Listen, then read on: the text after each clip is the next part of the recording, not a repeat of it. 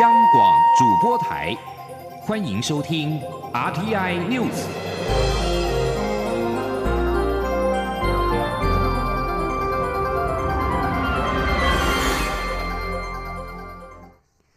各位好，我是李自立，欢迎收听这一节央广主播台提供给您的 RTI News。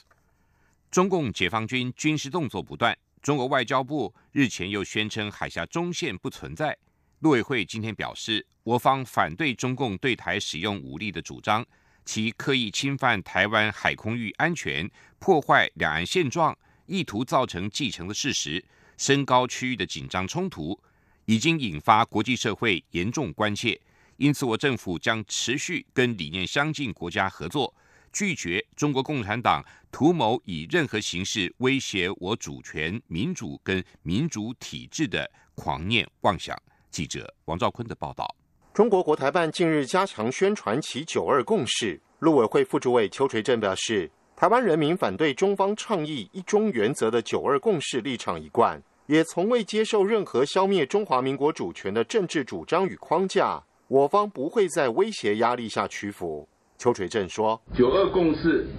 已翻过了两岸关系历史的一页，国内各界应清楚认清中共对我国主权安全的威胁，团结一致对外。倘一再附和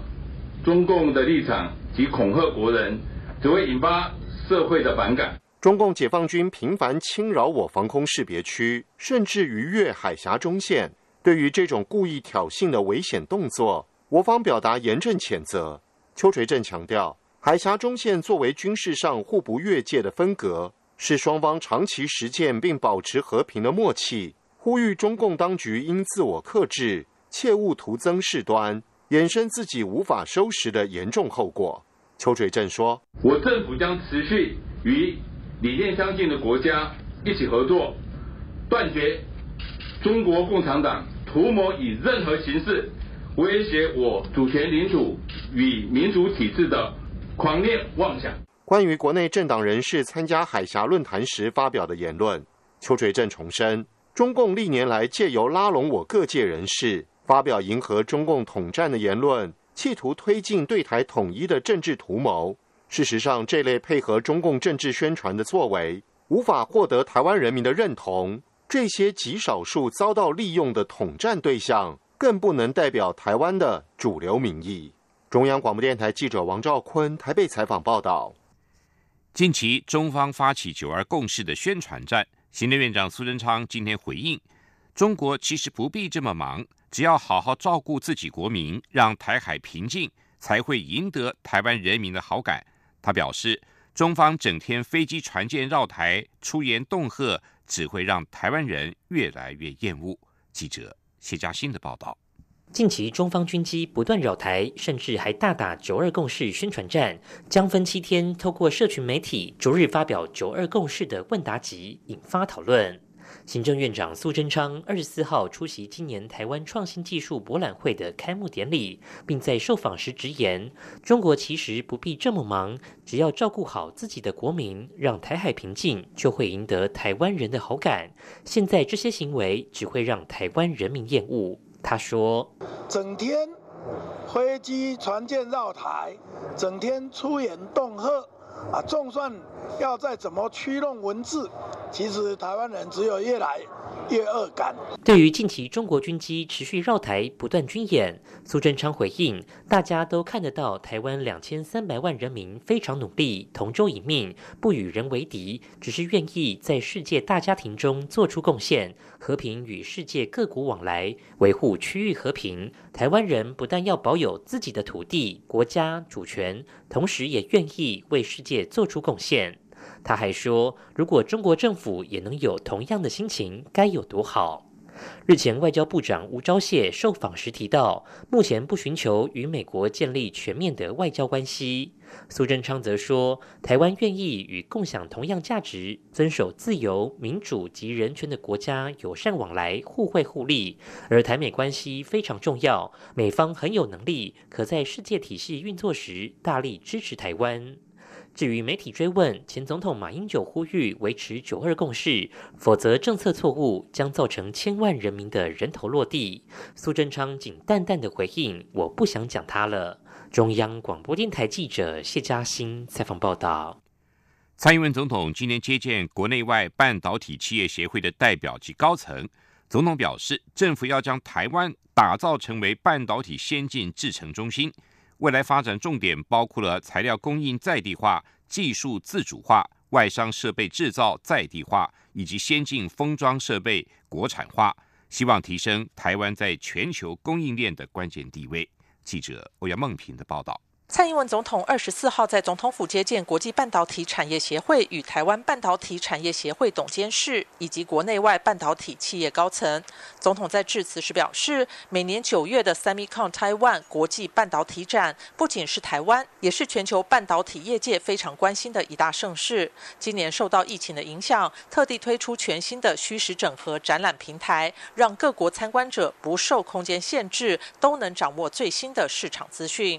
总统表示，台湾半导体产业是全球供应链中的关键力量，政府非常重视这个战略性产业，也会积极协助业界解决难题，以持续巩固台湾半导体产业的优势，要加速转型和发展。总统指出，他在今年就职演说中提到六大核心产业，其中有多项产业都与半导体产业相关，这也是台湾下一世代产业发展中最关键的产业，是重中之重。政府将致力打造台湾成为半导体先进制程中心。他说：“打造台湾成为半导体先进制程中心，也是我们持续进行的计划。未来发展的重点包括材料供应在地化。”技术自主化，还下面这一点挑战性比较高，就是外商设备制造在地化啊，以及先进封装设备国产化啊。总统表示，这些方向都会一一落实，让台湾半导体有更丰厚的技术能量以及完整的产业供应链，以提升台湾在全球供应链的关键地位。另外，关于业界一直讨论的人才问题，总统指出，行政院近日已经针对业界的需求，透过跨部会合作，包括国发会、经济部、教育部。共同研议各种做法，包括设立半导体学院，在校园增加相关科系的师生名额等。只要大家想去哪里，政府就把人才送到哪里。中央广播电台记者欧阳梦平在台北采访报道。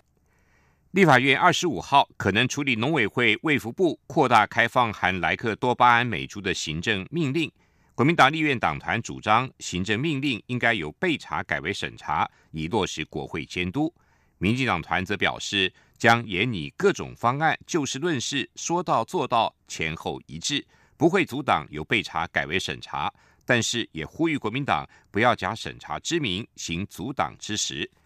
行政院发言人第一名今天也表示，不反对被查改审查，尊重立法院的职权。记者王维挺的报道。立法院二十五号的院会预定处理农委会卫福部公告有关松绑含莱克多巴胺美猪的行政命令。国民党立院党团主张将行政命令备查改为审查，民进党立院党团也表示可能会提案由备查改为审查。行政院发言人丁仪明二十四号在行政院会后记者会表示，不反对备查改审查，尊重立法院的职权。丁仪明说。这部分我，我们会尊重立院职权哦，政院不会反对呃，从备查改为审查。那我们也看到稍早国呃民进党党团有表示哦，嗯，本来就会有准备，那党团也有可能自行提案。丁一鸣重申，台湾的产品要更有竞争力，就要依照各项国际标准进入自由体系，包括日韩和 CPTPP 的主要国家皆已开放。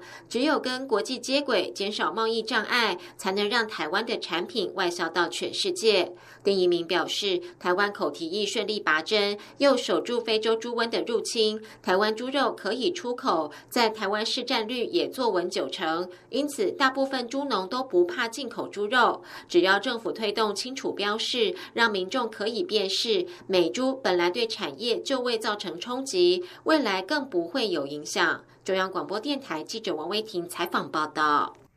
内政部推动八年二十万户社会住宅，其中十二万户政府新建，八万户包租代管。内政部次长花敬群今天在行政院表示，目前已经媒合了一万一千户包租代管。搭配明年引导领取租金补助的房东转至包租代管，二零二四年八万户包租代管的目标可期。记者。王威婷的报道。内政部二十四号在行政院会报告社会住宅推动成果。报告指出，直接新建社会住宅第一阶段目前已经达成约三万九千户，预计今年十月底即可提前达成第一阶段四万户的目标。第二阶段八万户社会住宅的推动，内政部也已于全国盘点出两百零九处一百七十公顷适合新建的用地，约可新建八万户。而在包租代管八万户的进度方面，内政部次长花敬群在行政院会后记者会表示，目前已经没合一万一千户，明年将实施新的配套措施，引导领取补贴的房东转至包租代管。他预估每年可增加一万五千到两万户，二零二四年八万户包租代管的目标可以期待。花敬群说。这么预计了哈，以现在的速度，我们大概一年哈，以过去两年来看的话，我们大概以呃一年的速度，大概可以没合到八千到一万左右。那现在如果说再把包呃租金补贴这个部分再滚动进来的话，预计未来每年增加一万五到两万的这个绩效应该是没有问题。所以现阶段我们预预期到一百一十三年达成八万户的包租代管，还是有它可期待性。花敬群也表示，八年二十万户社会住宅的营造费用约新台币四千到五千亿元，预估对整体产业上下游的经济贡献可在一兆五千亿到两兆之间。行政院长苏贞昌也在行政院会采示，内政部已经盘点出数百处适合新建第二阶段社会住宅的用地，请各部会积极配合，尽速提出各项主题型，如警消、军职、文化艺术产业创生等的社会住宅新办事业计划。以及并同新办之主题设施，例如日照、托婴、托儿清创计划等，报行政院核定，以确保二零二四年能够达成直接新建十二万户的目标。中央广播电台记者王威婷采访报道。澳洲战略政策学会发表最新的报告指出，中国当局自二零一七年起在新疆建造了约三百八十座拘留营，数字比对上一次调查至少多了一百座。香港立场新闻今天报道，澳洲战略政策学会发现，这三百八十座拘留营，相信是用来囚禁维吾尔族人及其他穆斯林少数族裔。研究人员表示，约一半扩建或新建的拘留营为高设防监狱，反映新疆当局可能将在教育营人士转移到监狱拘禁。澳洲战略政策学会相信，他们已经成功的辨识到新疆地区内大部分拘留营。而所有拘留营的数据也被上传到新疆数据计划，供大众参考。七名柬埔寨涉运人士的律师今天表示，他的客户被以叛国罪判刑，因为他们先前在网络上发表支持一名流亡海外的反对派领袖的言论。这也显示柬埔寨正在加深对异议人士的打压。流亡法国的反对派领袖山南希先前承诺要返回柬埔寨。他自二零一五年起居住在法国，以避免遭定罪入狱。他表示，当局是出于政治动机而要将他入罪。不过，山南希在去年十一月承诺要返回柬埔寨，但是被强人总理洪森阻挠，指称是企图政变，并向邻国发出逮捕令。律师山苏孔今天告诉法新社，异议人士因为去年发表支持山南希返国的言论，在这个星期被以叛国罪判刑。在逃中的四个人没有出席审判，被判处七年徒刑。当局并对他们发出逮捕令，而另外一位也被判处相同徒刑的涉运人士则已经入狱。山苏孔表示，将对于判决提出上诉。洪森自一九八五年以来一直执政，是全球在任时间最长的国家领袖之一。中国跟印度。拉达克边境对峙之后，印度致力于跟中国经济的脱钩。根据印度商工部长戈雅给国会的书面答复，印度从四月到八月，从中国进口额下滑了百分之二十七点六三，达到两百一十五点八亿美元。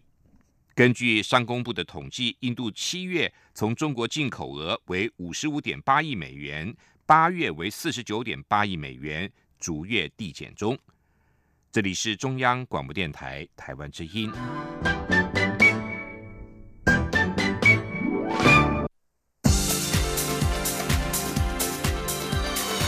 这里是中央广播电台台湾之音，欢迎继续收听新闻。欢迎继续收听新闻。台湾证券市场这一两年间陆续推动了多项改革，除了已经上路的主笔交易，十月二十六号盘中零股交易也将正式实施。明年还将针对优质但流动性低的股票推动造市制度。金管会今天发布资本市场蓝图架构，年底前会提出具体方案，其中也预计在三年内规划纯网络证券商，让直接金融的参与度能够再提升。记者陈林信宏的报道。金管会为应应资本市场发展及环境社会及公司治理、数位科技及高龄社会等三大趋势，规划以未来三年为期的台湾资本市场蓝图，并预计于今年底完成资本市场蓝图推动方案，以发挥资本市场功能，带动台湾经济成长。金管会主委黄天木二十四号亲自发布这项措施，并邀请金管会所属相关单位，包括证交所、期交所以及柜买中心总座共同主持。黄天木指出，过去这一到两年间，金管会不断推动资本市场的各项改革，包括今年上半年已经上路的逐笔交易，十月二十六号盘中零股交易也将实施。另外，证交所和柜买中心也于七月发布针对疫情的 IPO 措施。明年还将针对优良但交易量较少的股票推动造市制度，但由于这些措施较为零散，金管会希望有更完整的架构，透过蓝图让台台湾的资本市场在未来三到五年能够更加健全，并强化外资对台湾股市的投资。黄天木说：“资本市场的蓝图啊，其实要跟公司治理跟。”其他的绿色金融这些一起来看，以外资对台台股的这个兴趣，那当然一方面是台股本身的这个殖利率跟一些 ratio，他们觉得是合理的。那当然随着 ESG 或是公司治理，他们觉得台湾在这方面做的也有成，所以他们愿意在台湾多加码。那这些其实是多多样化的因素。资本市场蓝图架构共有五大策略，其中也包括推动证券商的数位转型，并规划协助证券商发展数位或是虚拟据点。政企局也指出，无实体的证券商在国外相当普遍，目前国内电子下单已经达到七成，在电子下单比重越来越成长的情况下，无实体概念就会成型。政企局也会利用这三年内滚动式检讨，让直接金融的参与度能够。再提升。中央广播电台记者陈林信宏报道。台湾创新技术博览会今天在世贸一馆登场，在永续发展馆中，工研院展示了二氧化碳补给制成技术，可将烟道中的二氧化硫及二氧化碳吸收，再制成汽水。另外，工研院也首度展示安全物料平台，利用区块链技术完整追踪沥青等再利用资源。记者郑祥云、杨文军的报道。工研院二十四号在永续发展馆中展示近年来发展成熟的循环技术。这款二氧化碳补给制成技术，目前已经在台电台中燃煤电厂做测试，利用化学吸收法，将原本要排放出去的二氧化硫降至一 ppm 以下，就不会形成酸雨。而所吸收的二氧化硫或二氧化碳可以制作成甲烷，甚至产出干冰。电子级的二氧化碳可以再制成汽水。工研院材料与化工研究所资深工程师张瑞玉说：“我们把 CO2 呃普及下来之后呢，经过压缩之后呢，可以呃当做食品级的呃二氧化碳去做，比方说呃气泡水或者是可乐。还有这套循环材料验证与媒合平台是工研院首度展示，以大数据技术精准评估有效媒合物料，将负价值的废弃物或工业。副产品翻转为正价值的循环物料，且导入区块链技术，完整追踪沥青等再利用资源。工研院绿能与环境研究所永续环境技术组推广经理吕颖斌说：“现在还有一些是是我明明委托合格的助理，其实有些时候还会上报。那我们就是利用这个平台来协助他们来管理这样的东西，让他能够真正的解除一些烦恼。”此外，像是染料敏化电池技术，较过去的太阳能板大幅缩小，小小一片就能将光转化成电，可以用来控制窗帘。工研院强调，台湾资源有限，这些技术可以让资源物尽其用，打通台湾循环经济的任督二脉。中央广播电台记者郑祥云、杨文君在台北的采访报道。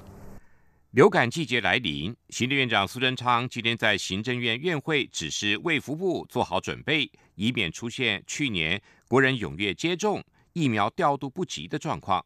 卫福部疾管署署长周志浩在行政院表示，有别于往年，今年中秋连假之后，公费疫苗施打的对象不分顺序，同步开放施打。记者王维挺的报道。秋冬流感季节来临，今年加上武汉肺炎疫情的关系，使得施打流感疫苗更加重要。行政院长苏贞昌二十四号在行政院会表示，武汉肺炎疫情尚未趋缓，其他国家出现同时感染的病例，他请卫福部提早备妥流感疫苗与抗病毒物资，并多加宣导公费流感疫苗施打对象接种疫苗。苏奎也提醒卫福部做好准备，以免发生去年国人踊跃接种疫苗，但是疫苗存货调度不及的情况。行政院发言人丁仪明转述说：“那去年国人因为踊跃接种，医疗院所当日呃疫苗会有存货不足，或是民众排队打不到的状况，也请卫福部就疫苗的调度跟配送及早规划和引领啊，避免同样的状况发生。”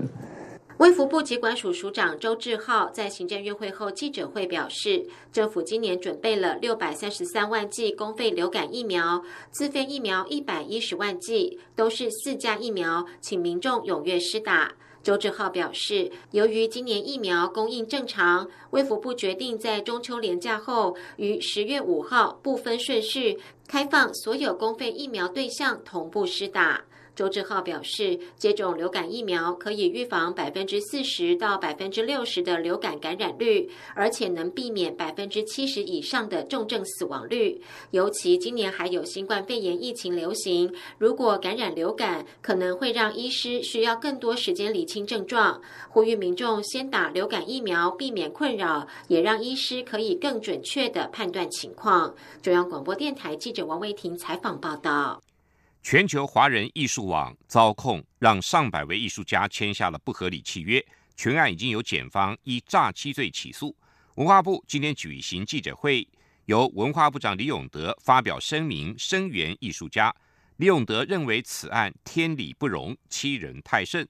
他也宣布，文化部将委请律师协助受害艺术家们提起民事集体诉讼，争取应有的权利。记者江昭伦的报道。全华网二零一七年起遭控涉嫌利用文化部补助名义诈欺艺术家取得授权一案，经过八十多位艺术家提告及文化部的协助，负责人林珠南已经在去年遭警方依诈欺罪起诉，目前仍有法院审理中，但至今仍有多位艺术家深受本案官司及授权问题所困扰。为了捍卫艺术家权益，文化部十四号召开记者会，邀请受害艺术家、义务律师代表。艺文工协会及国艺会代表出席，由文化部长李永德亲自发表四大声明，宣誓捍卫艺术家权利。文化部并呼吁检方求请法院从速判刑，严惩负责人林竹南重大犯罪行为，也呼吁可能被骗签下本案不合理同意书的艺术家主动向文化部联系。文化部也将委请律师协助受害艺术家们，另外提起民事集体诉讼，相关律师费用将由文化部负责。李永德说：“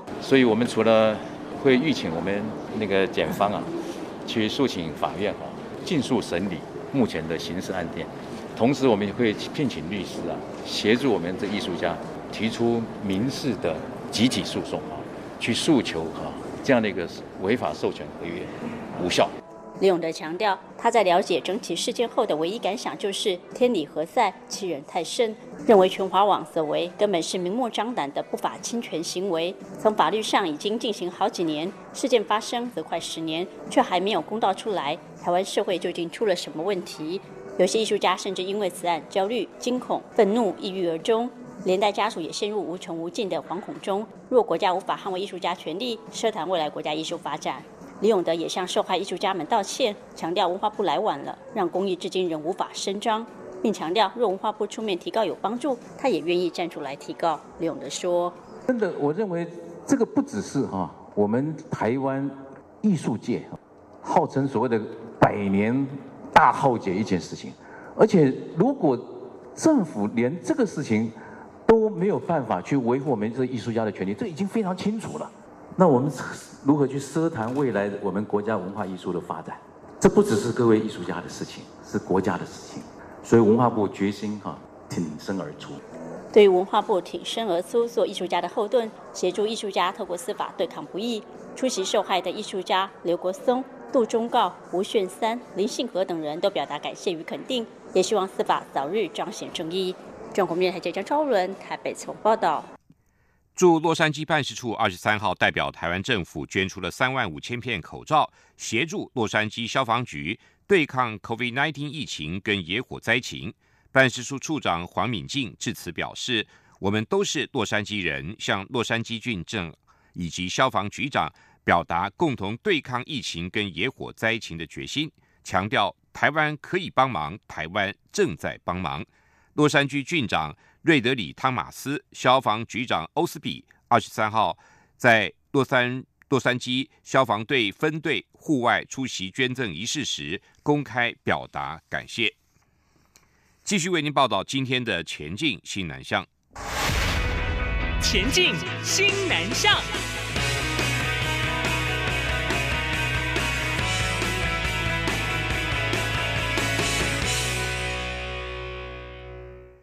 为协助我国健康产业业者拓展西南向市场，外贸协会透过越南台湾形象展平台，在九月十七号在台北国际会议中心举办台越携手迈向健康生活线上座谈会，吸引了超过一百三十人线上参与。外贸协会秘书长叶明水表示，台越双边贸易一直维持稳定成长，二零一九年的贸易总额达到了一百六十亿美元，年成长百分之十。越南已经成为台湾第七大贸易伙伴，同时台越双方在健康医疗产业方面合作关系也很紧密，包括医护人员培训跟防疫相关的层面。贸协指出，由于越方相当重视台越产业双边合作，因此由越南驻台代表阮英勇亲自出席参与。阮英勇在会中表示。对于台湾在医疗服务、医务人员的培训跟医材制造等取得的成就表示敬佩，也常见到台湾跟越南医院之间的合作。希望未来除了在医疗方面持续加强双边的合作之外，在防疫跟疫苗疫苗的研发也能够共同进行研究。茂协表示，这次座谈会共计有八家台湾业者参加。除了这一次座谈会之外，也将在十月六号到八号越南台湾形象展期间举办健康产业一对一的洽谈会，期待可以为业者在疫情期间带来商机。同时，透过不同的平台，邀请我国医疗服务解决方案及医材业者串联健康产业的中上下游，促进异业结盟跟合作，扩大活动的成效。根据统计，二零一九年东南亚已经有三点六亿个网络使用者，网络的覆盖率近六成，每年新增加智慧型手机的用户数都以超过千万的速度激增，显见东南亚的网络经济正在处于高速增加的阶段。为了持续将台湾商品透过电商平台销往东南亚市场，网络家庭旗下的 PC Home C 活动启示了。一站式的跨境电商服务，并且结盟网家、泰国自营的 PC Home 泰等五个国家的电商平台，台湾商家只要完成注册，就能够免年费、免上架费，迈进五大国的网站。PC Home C 还可以提供翻译的服务。PC Home C 仅收取商品价格百分之五的手续费，商家能够直接以新台币收款，不用烦恼汇差的问题。成交之后，更可以将货物直接交给网家，由 PC Home C 处理国际物流。买家下单之后，一个星期内就能收到商品。商家也能透过 PC Home C 购买行销代操服务，包括寻找当地的网红开箱、落地关键字、社群广告的推播等，以最简单的方式将商品销往东南亚。以上这一节 RTI News 由李自力编辑播报。